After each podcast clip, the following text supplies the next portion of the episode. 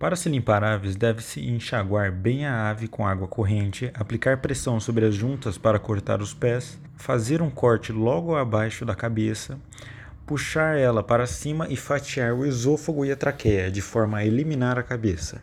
A partir de então, pode-se fazer os cortes sobre coxa, coxa, asa, peito, dorso e miúdos.